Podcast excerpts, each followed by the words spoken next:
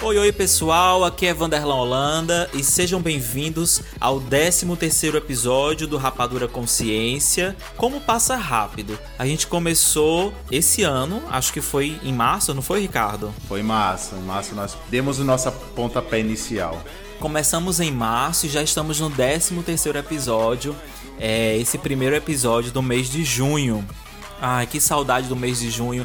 Aqui no Nordeste, nunca tinha vivido um mês de junho tão diferente, mas a gente sabe que é necessário, né, Ricardo? Rapaz, eu tô aqui numa tentativa, num cheirinho de milho cozido, uma carninha de bode assada, mas infelizmente esse ano não teremos o São João aqui no Nordeste por motivos óbvios de pandemia da Covid-19, mas a gente vai se aprumar e daqui pro próximo ano a gente tá aí dançando forrozinho, amigo. Pois é, acho justo que em 2021, se tudo isso tiver resolvido, a gente fazer dois São João para poder compensar o desse ano. O que, menino? Ah, menina, pois vai ser forró de dia e de noite, viu? Esquilingue de esquilingue de Então, hoje a gente vai falar sobre uma temática bastante importante e emergente desde que começou toda essa pandemia e toda essa questão do isolamento social que é exatamente o impacto de tudo isso na educação e com foco né, na educação brasileira na realidade é, da educação brasileira, o, o que, que a gente tem observado e como isso tem impactado. E quando eu falo educação brasileira, eu gostaria de levar em conta todo, todo o aspecto, né, toda a educação básica, de forma bem geral, e também a educação superior, né, a graduação e a pós-graduação. A pós-graduação, mais especificamente, com relação à pesquisa, produção científica nesse período, né? É, quais foram os impactos? Quais estão sendo os impactos? Impactos dessa pandemia na educação brasileira, né, nos níveis de educação básica, ensino médio, fundamental 1 e 2, e mais precisamente na ciência brasileira voltada aí para pós-graduação, né? O que é que os governantes, o que é que os programas de pós-graduação têm feito em relação a suprir as necessidades da nossa ciência. E aí, Vanderlan, como é que a gente vai começar essa nossa discussão?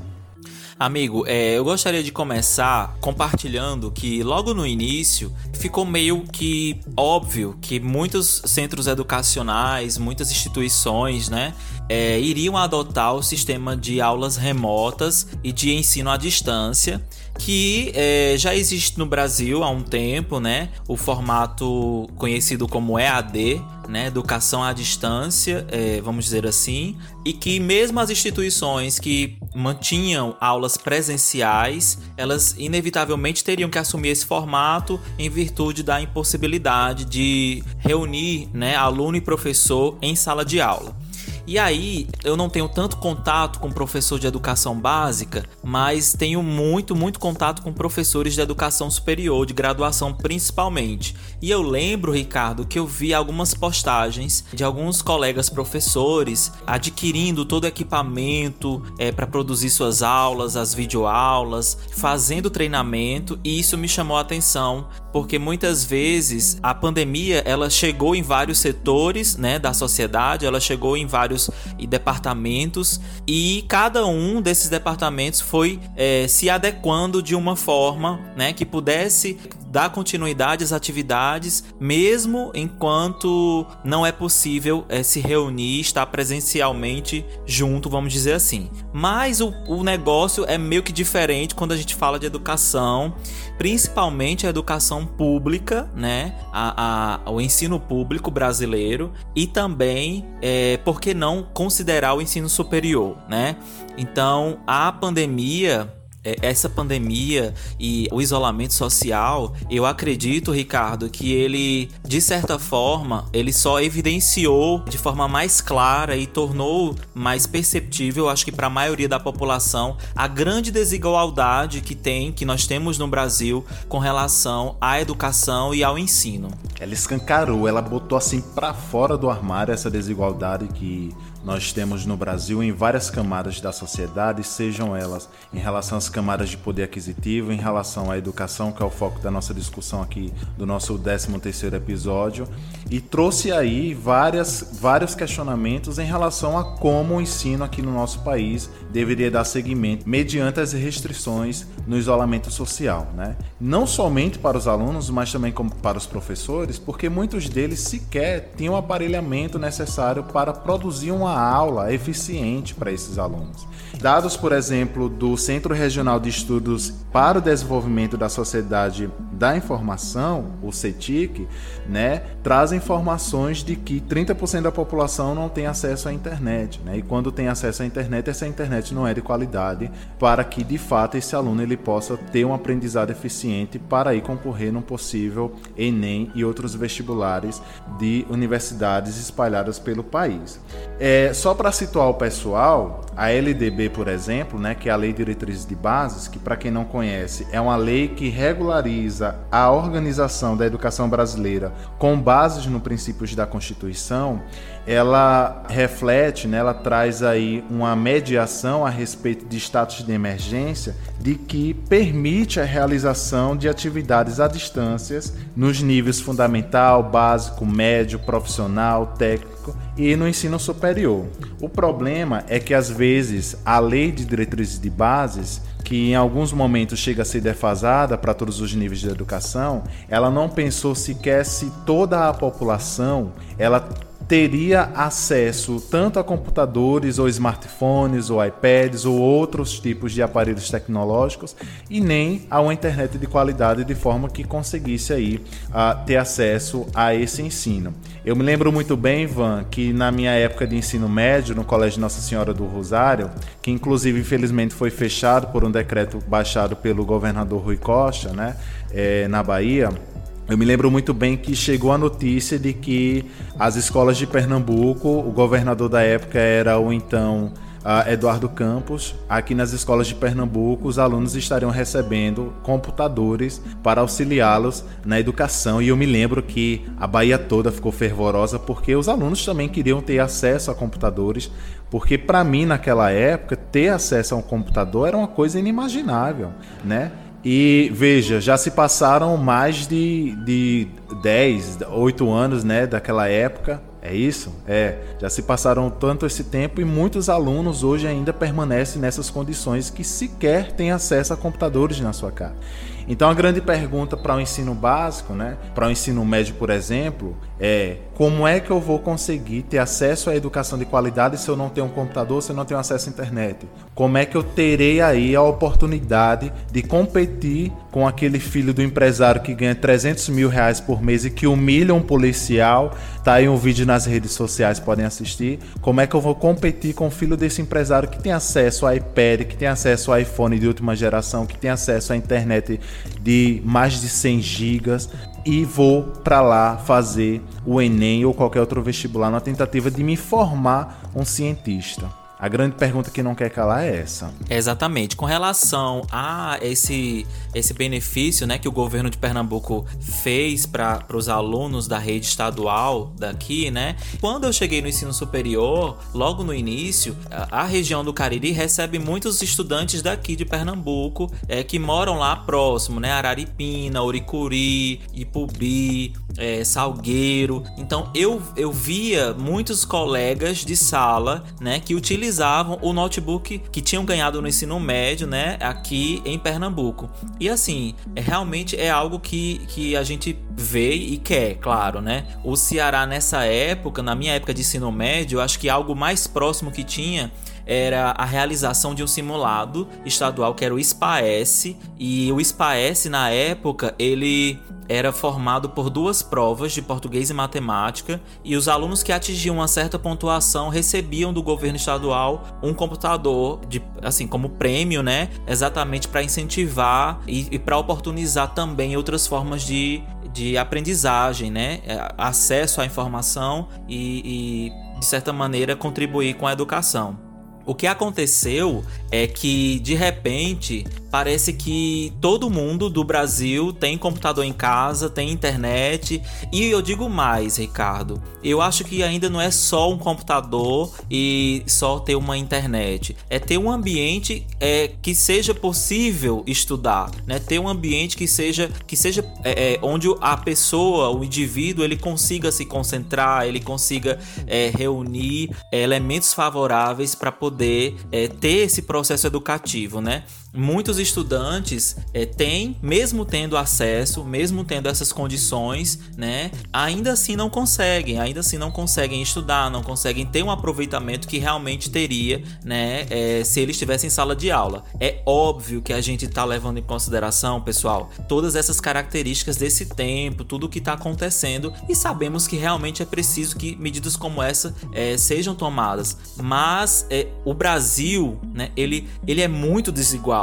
e não tem como, não, não, é, não é possível que os governantes eles não saibam disso, né? É impossível. Acredito que assim, isso é, é, eles sabem, né? Eu acho que essa informação, ela existe, esse conhecimento por parte dos governantes também existe, mas simplesmente eles querem, eles preferem vendar os olhos e, sei lá, jogar uma medida que seja vista pela maioria das pessoas como uma saída, né, para esse problema. Então, eu acho, Ricardo, que dentre os setores da sociedade que mais está sofrendo com esse, esse isolamento e com a pandemia, com certeza eu acho que a educação, o setor de educação, ele é assim, de longe um, um dos que mais tem se prejudicado e infelizmente a nossa é, é, população que está em processo de formação tem sofrido isso. Muitos professores é, existem muitos relatos e muitos estudos já do pessoal da área de educação que tem apontado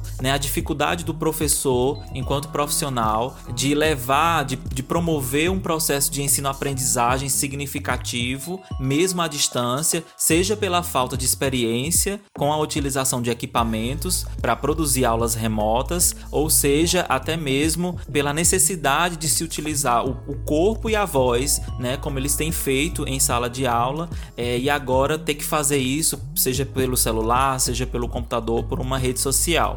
Então, esse processo exigiu e tem exigido uma adaptação de professores e alunos que eu acho que tem sido encarado é, de forma diferente cada lugar do Brasil. Amigo, eu fico imaginando, por exemplo, uma família, né, no qual nessa família nós temos seis pessoas, dentre elas dois estudantes que têm ali o acesso a um computador e internet com apenas dois cômodos, três cômodos na verdade, sala, quarto e cozinha, né, onde essas seis pessoas dormem ou na sala ou na cozinha. Como é que esses dois estudantes vão ter ali uma concentração para realizar os seus estudos, né, por exemplo? Então, muito me preocupa e não me assusta mais porque vindo vindo desse governo, né, nada me assusta mais, mas quando o ministro da Educação fala que o Enem não está aí para igualizar nenhuma sociedade, isso me assusta. Essa frase me, me coloca medo no sentido de que, gente, nós precisamos equiparar a nossa sociedade, nós precisamos de equidade, né? Eu acho que a gente ultrapassa os pontos de igualdade na sociedade brasileira e passa por pontos de equidade. É, todos, o, o, todo, todas as pessoas né, têm direito aos mesmos instrumentos para concorrer a uma vaga dentro de uma universidade para se formar em determinadas áreas nas quais almejam. Né? Então acho que a gente precisa, é, é, torna-se até utópico, né? Ah, é uma sociedade mais igual, não, é uma sociedade mais que, que apresenta mais equidade, de forma que as pessoas consigam aí é, se instrumentalizar. E aí, é, Van, é claro que a questão do, do ensino remoto, né, da educação remota, da educação à distância, ela perpassa do ensino básico e atinge também as universidades públicas e privadas do Brasil e do mundo como um todo. E os mesmos problemas enfrentados pelos professores e alunos da rede básica também são enfrentados, estão sendo enfrentados pelos alunos do ensino superior. Né? É, muitos professores também não têm a instrumentalização de apresentar. Às vezes a gente brinca, né? E eu, como professor, mesmo sendo jovem, somos tão jovens. É... Às vezes eu me pego ali, gente, eu não sei ligar o data show, gente, eu não sei mexer nesse vídeo aqui. Né? Então imagina um professor dentro de uma universidade pública com mais de 50, 60 anos que não teve acesso a essas informações, não teve uma formação é, da, da, área da tecnologia para apresentar aí e, for, e, oferecer uma aula é, equipada para esses alunos. Né? E falando nisso, né? Uh, bem dito aí que uma das portas de entradas para as universidades é o Enem, né? E os vestibulares, que são poucos, porque dentro do ensino brasileiro, o governo, não esse, mas há muito tempo atrás, tem tentado aí dar a única entrada através do Enem, né? De forma que a concorrência se torne global. E essa concorrência, claro que tem questões de ações afirmativas e outras políticas de inserção dessa população. Mas é, eu, por exemplo, entrei na UNEB pela o vestibular da UNEB da época, né? Tu, tu entrou pelo vestibular ou pelo Enem, amigo? Não, eu entrei é, pelo vestibular, né? Na época, eu fiz o vestibular, mas consegui a bolsa do ProUni posteriormente pelo Enem, né? Então, se não tivesse sido o Enem, eu não teria conseguido e certamente, Ricardo, eu não teria concluído, porque é, minha família e eu não, não tínhamos condições financeiras para poder é, custear a educação superior, né? Era muito cara a mensalidade e todos os custos adicionais de estudar numa instituição privada. Então eu atribuo a minha formação ao Enem, que foi pelo qual é, eu obtive a bolsa né, do ProUni e consegui fazer a faculdade. E certamente, se você não tivesse tido acesso ao ProUni, não somente você perderia, mas a ciência como todo perderia você, né? Que é um ótimo cientista. Não estou falando isso apenas por ser seu amigo, mas porque eu reconheço o seu trabalho e seu empenho para com a ciência, né? Do Nordeste, Ai, do Brasil para o mundo.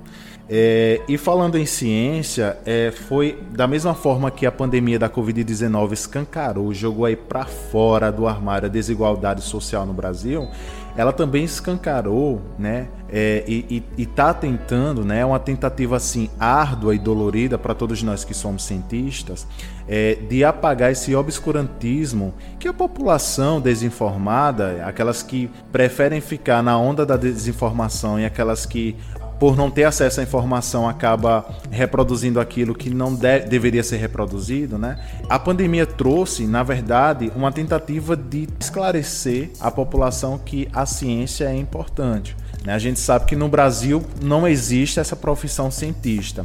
É muito comum, para quem não sabe, né? E é claro que a gente se intitula enquanto cientistas, eu e Vanderlan, porque nós somos de fato, mas aqui no Brasil não tem a profissão cientista.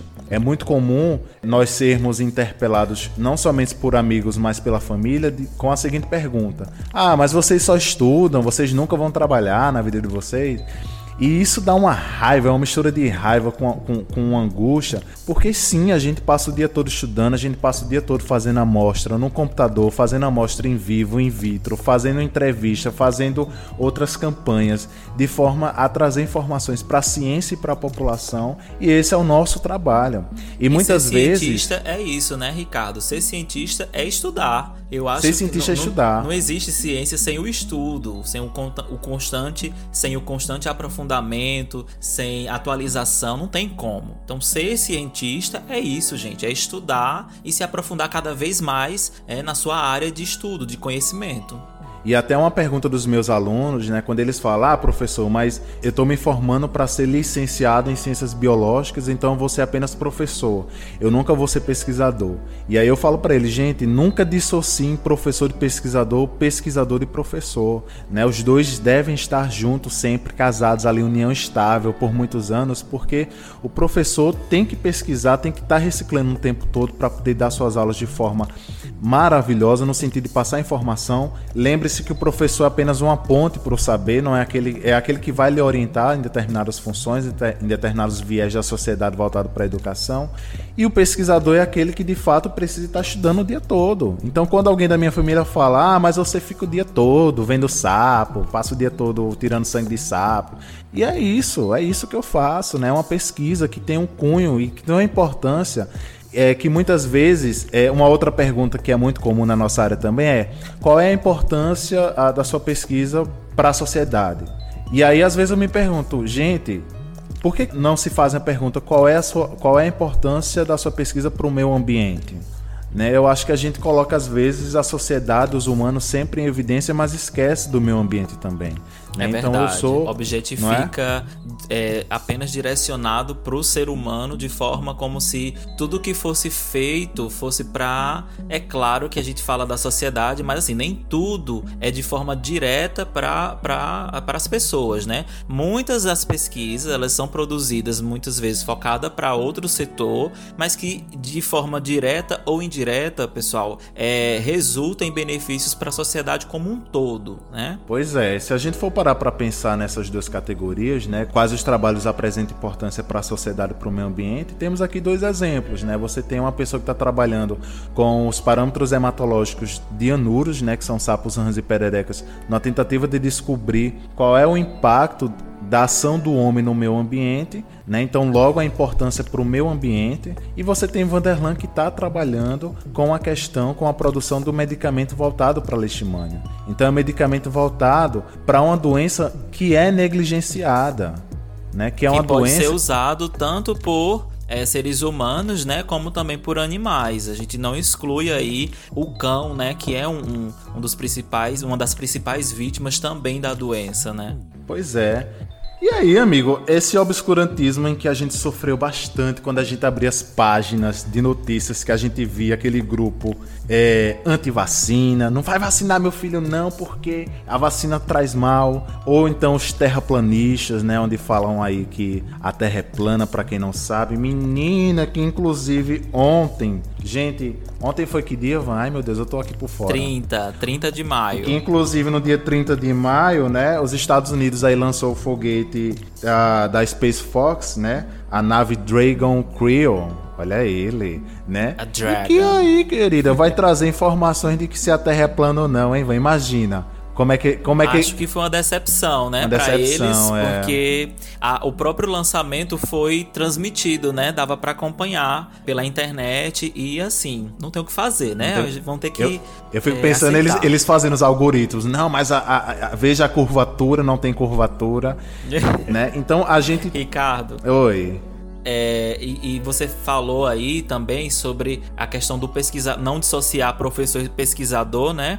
E que o pesquisador, tanto quanto o pesquisador como o professor, tem que estar tá em constante atualização, né? Reciclando, reciclando, se reciclando, procurando novos conhecimentos, se aprofundando nas áreas e veja, é, a rotina do professor, essa é a rotina normal do professor, né? É, estando ou não em pandemia. Então, o trabalho dele não termina na sala de aula, quando ele dá aquela aulinha, quando ele faz as atividades com os alunos. Quando chega em casa, em, em outros momentos, tem toda essa preparação, né, que acontece e que eu considero também como uma etapa do trabalho. Por que não? Ele está ali estudando, está se aprofundando para poder oferecer o melhor para os alunos, né? Conseguir levar isso para os alunos. E veja, imagine agora como isso tem acontecido, né, somado às atividades remotas que esses professores, né, não têm passado. Ou seja, tanto a parte de pesquisa, de aprofundamento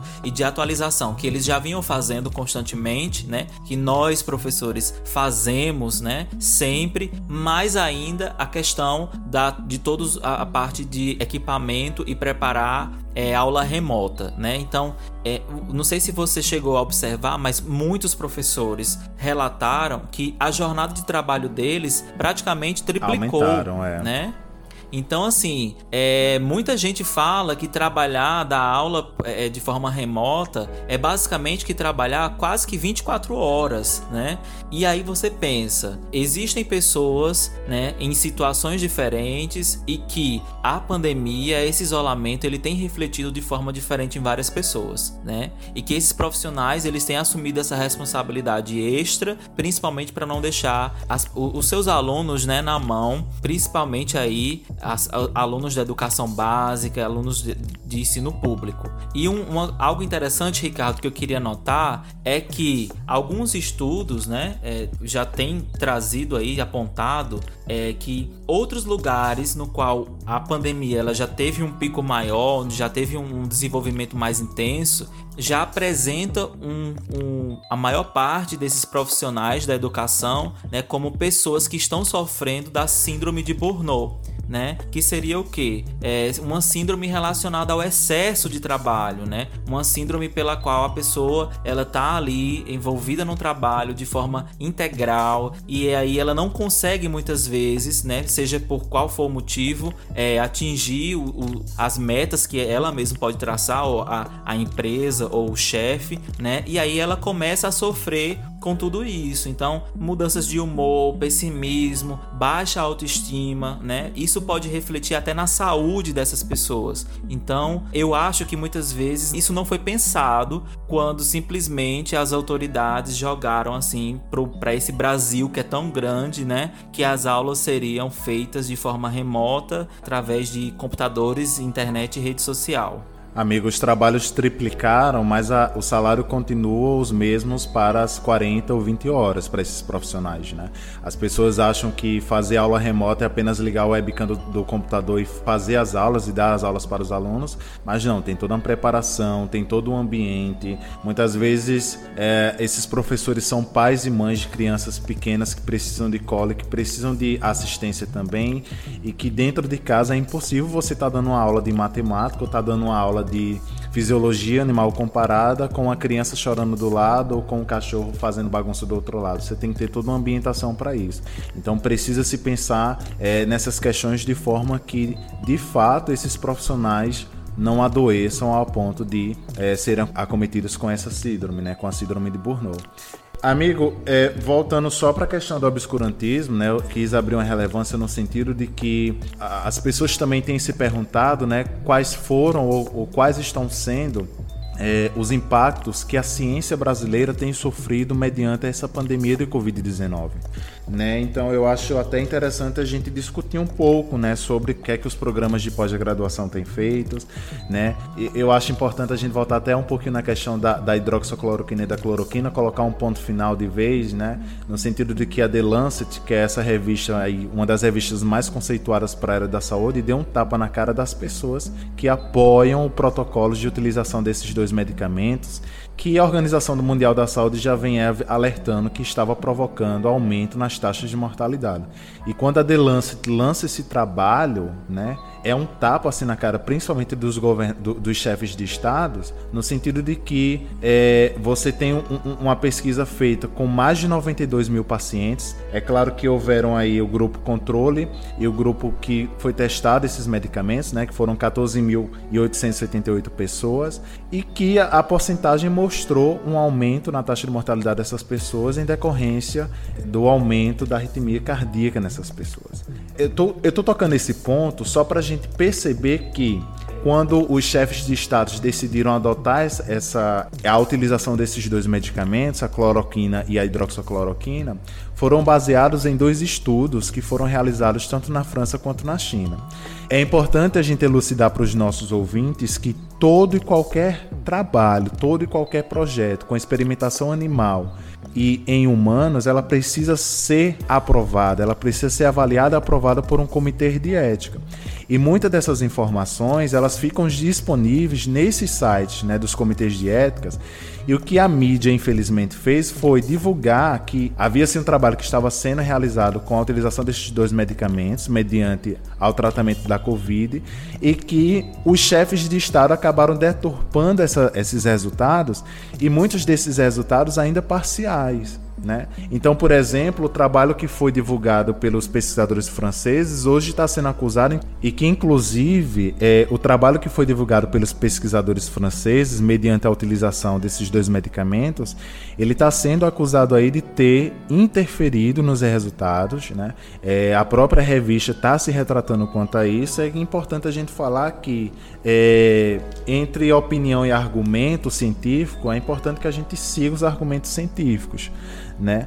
E eu tô falando isso mediante essa, esse, esse isolamento social no sentido de que é, por mais que o ensino, a pesquisa e a extensão foram bloqueados, né, foram aí impedidos, né, em relação a, a, aos cuidados que devemos tomar em relação à contaminação, alguns trabalhos precisaram dar continuidade, em que inclusive trabalhos esses, como a The Lancet, que acabou de lançar, trabalhos como outros que também estão utilizando aí outros medicamentos na tentativa de, de verificar qual é a potencialidade para o tratamento da Covid-19, trabalhos como, por exemplo, o, gel, o álcool em gel que você utiliza no mercado, que são provenientes, são oriundos das universidades, são oriundos das instituições instituições de ensino superior.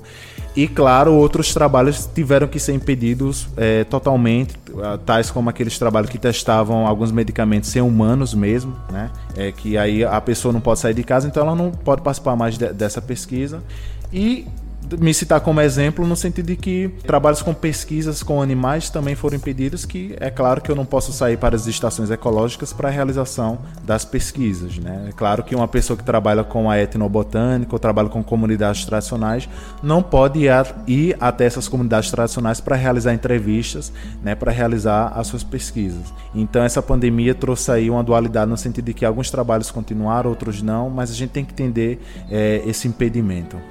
É, eu moro a alguns metros, né, da universidade e assim, é, eu, não, eu não posso, né, me deslocar, eu não posso estar saindo de casa para ir até a universidade. É, a própria universidade, ela tem um, um, um, sistema que visa minimizar a quantidade de pessoas que têm acesso exatamente para diminuir a possibilidade de aglomeração. Então, a gente realmente ficou assim, teve que parar, não tem outra alternativa, né? A gente tem que parar por mais que as nossas pesquisas sejam importantes tanto quanto né, é, outros setores que tiveram que continuar, é, inevitavelmente a gente parou e cada um tem continuado, Ricardo, de, de uma forma distinta. Eu achei interessante é, que recentemente a UFPE, eu recebi um e-mail da UFPE é, fazendo uma consulta né, com os alunos da pós-graduação para verificar se esse público, né, se esses alunos de pós-graduação, eles têm condições de ter aulas remotas. Então, eu recebi um e-mail que era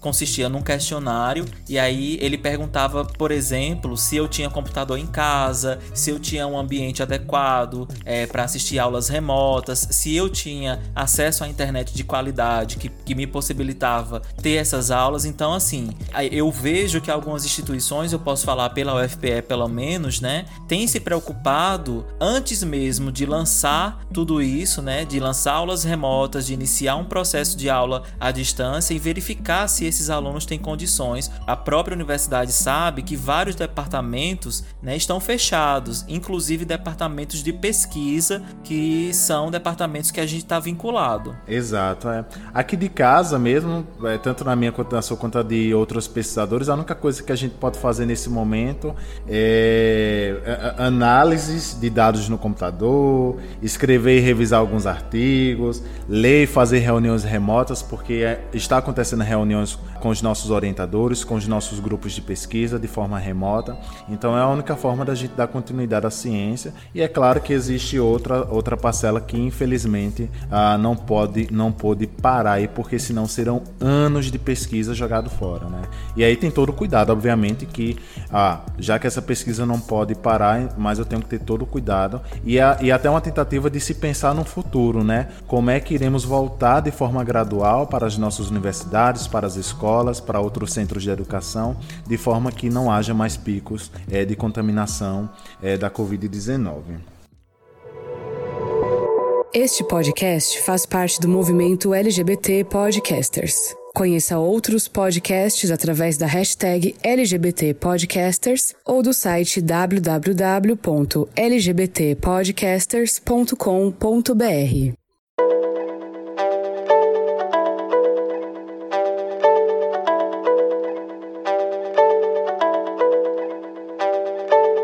agências de pesquisa que financiam bolsas, elas têm se mostrado compreensivas, vamos dizer assim, com a situação, né? A, até ao ponto de reconhecer a possibilidade de prorrogar um período, né, da bolsa para os estudantes que foram afetados. Você se citou como exemplo, também posso me citar recentemente, antes de iniciar toda essa pandemia, né, todo esse, isolamento social, é, eu consegui a aprovação do comitê de ética, como você falou, que é importante importante e é necessária. Eu consegui essa aprovação para iniciar os estudos em vivo é, dessas moléculas que são protótipos farmacológicos para leishmaniose, mas infelizmente eu não consegui iniciar devido à impossibilidade de estar no laboratório né, e de estar é, nesse ambiente para evitar aglomeração. Então, é, o que a gente tem feito é procurar alternativas de continuar trabalhando, mas, Ricardo, eu acho que é interessante a gente levar em consideração que mesmo tendo algumas possibilidades, algumas é, situações não permitem, porque todo esse isolamento, essa pandemia tem afetado as pessoas de uma forma, né? E os estudantes de pós-graduação já têm um histórico de, de não ter um, um psicológico um. Bem É, não tem um histórico. Eu tô rindo de nervoso.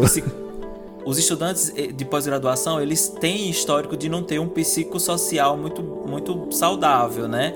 E aí você soma isso com, por exemplo, a estudante de pós-graduação, doutorando, mestrando, que tá. Mestrado só são dois anos. Imagina, mestrando, que está no final do, do, do, mestrado, que mora sozinho, que está com as atividades atrasadas, ou que por qualquer outro motivo não conseguiu avançar no período, na parte é, é, da pesquisa propriamente dita, né? Que a gente sabe que existem muitas variáveis que interferem. Então imagina a condição na qual essas pessoas elas se encontram agora, né? Então exigir muitas vezes, Ricardo, que um estudante de pós-graduação continue trabalhando, é, fazendo revisão, fazendo não sei o que, fazendo reunião, às vezes chega a ser desumano por não considerar é, que essas pessoas é, podem até mesmo não estar é, de bem psicologicamente para poder é para poder assumir essas responsabilidades. Então, assim, é muita coisa que tem que ser levada em consideração, muitos fatores interferem né, na qualidade do trabalho, e por isso que eu falei no início desse episódio que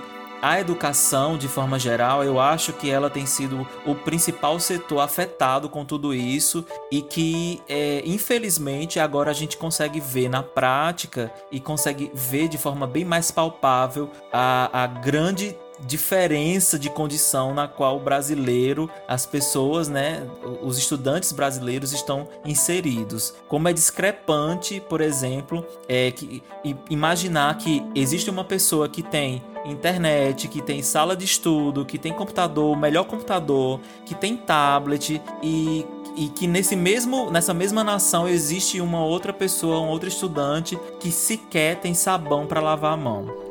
Ô amigo, agora você tocou num ponto extremamente importante dessa distopia em que o Brasil está vivendo agora. E eu me lembro que todas as vezes, ainda quando o ministro da Educação insistia em promover o Enem, né, que passava o comercial do Enem na televisão, eu ficava tão chateado, mas triste ao mesmo tempo, que eu me colocava na posição dessas, de, de, desses jovens, porque eu já fui um jovem que não teve acesso a computador na minha casa. O acesso que eu tive ao computador foi já no iníciozinho da minha graduação, quando eu comprei meu primeiro notebook, né? E aí eu estudava por, por, por livros mesmo, por, por outros meios. E, e, a chamada do Enem dizia mais ou menos assim, né? Imagina um, um, uma parte da sociedade, imagina uma nação de estudantes que não vão ter aí a, a, a, oportunidade de, de entrar nas universidades. Estuda em qualquer lugar, né? Estuda em qualquer ambiente. E aí eu me questionava até mesmo a que papel essas pessoas, né, esses atores e atrizes se fazem a fazer esse, esse, essa campanha, porque eles precisam ter essa empatia e discutir, não somente se colocar na posição do outro, mas discutir, né, se questionar, poxa, será que o meu colega tem as mesmas condições que eu, que tem um, um iPhone 11 que custa mais de 4 mil reais, que tem um, ali um, um MacBook que custa mais de 8 mil reais, porque, porque era isso que o comercial passava, né? E isso mostra a forma distópica em que a gente está vivendo nesse país e que, por mais que essa desigualdade tenha sido escancarada, um terço da população desacredita, né? um terço da população ainda continua é, promovendo discursos de ódios para esse tipo de, de, de, discussão. Né? É um terço da população que ainda promove o discurso de que precisa fazer o Enem, de que o Enem não está aí para tornar o Brasil mais igualitário, de que o Enem não está aí para é, promover que o filho do pedreiro entre na universidade, né? Então tem toda uma camada da sociedade que precisa ser discutida no país, né? Que a gente precisa abrir os nossos olhos, que a gente precisa parar de se alienar. Tudo bem que a gente está ali cuidando e tratando de leishmania, cuidando e tratando de sapo rã perereca, mas a gente precisa parar para ler outras coisas e discutir sobre a camada social que a gente está vivendo no nosso país é muito grave. Então, o Rapadura Consciência acaba sendo arma para a gente também fazer esse levante, para a gente promover essas discussões para os nossos ouvintes, para que eu, Vanderlan, chegue aqui para você agora que, que está nos ouvindo e pergunte para você: e aí? Você é contra, você é a favor da aula remota? Será que o seu colega tem as mesmas condições que você tem, já que você é a favor? Então promova esse questionamento, se questione sempre. Se, questione, se questionar, gente, é, é, é se, eu acho que se a sociedade começasse a se questionar é, sobre determinados parâmetros em quem fomos impostos, muita coisa seria mudada. É, e eu acho também, Ricardo, que junto com isso que você falou, acho que cabe uma reflexão sobre é, o respeito também ao professor, né? E pensar que ele tem toda uma vida e que ele não tem que estar à disposição 24 horas para fazer aula, para fazer tudo isso. Reconhecer muitas vezes que é existe uma limitação também por parte de, dos professores, né? Eu estava lendo sobre isso e vi até que é, alguns estados, como por exemplo Santa Catarina, São Paulo, né? Eles tentaram achar uma alternativa para a educação básica que era enviar é, meio que cadernos ou livros com atividades e conteúdos para os estudantes, mas muitos estudantes sequer receberam esse material e aí muitos professores ficavam sendo cobrados pelas famílias e também pelas instituições de ensino. Então é uma cadeia de colapso que vai acontecendo, né? E que tanto tem que ser pensada a questão das, é, das condições dos alunos, de diferentes pessoas e estudantes do Brasil inteiro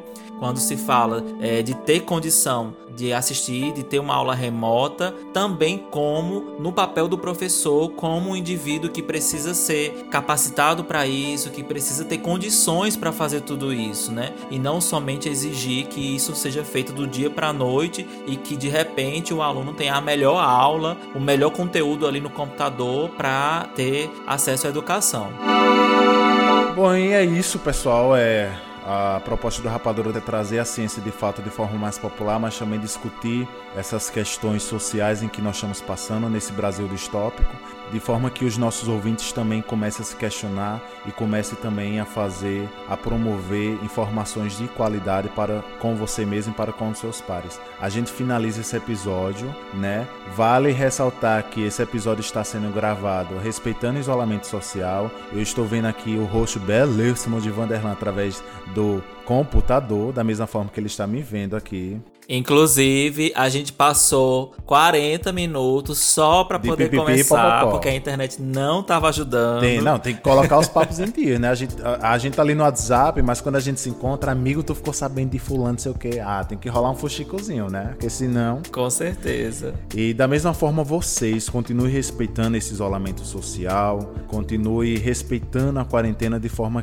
a evitar ainda mais o colapso, que infelizmente a gente já tá colapsando em alguns estados a saúde já está colapsada. Vi de Pernambuco, por exemplo, na qual nós estamos vivendo aqui, viu? É muito comum e infelizmente quando a gente sai para ir ao mercado, alguns bares estão abertos, né? Serve de alerta também. Gente, por favor, respeitem. Respeite se não for por você, pela sua família ou por alguém próximo a você, tá? Então, cheiro Como ela tá louca. E é isso, pessoal. A gente fica por aqui. Até o próximo episódio.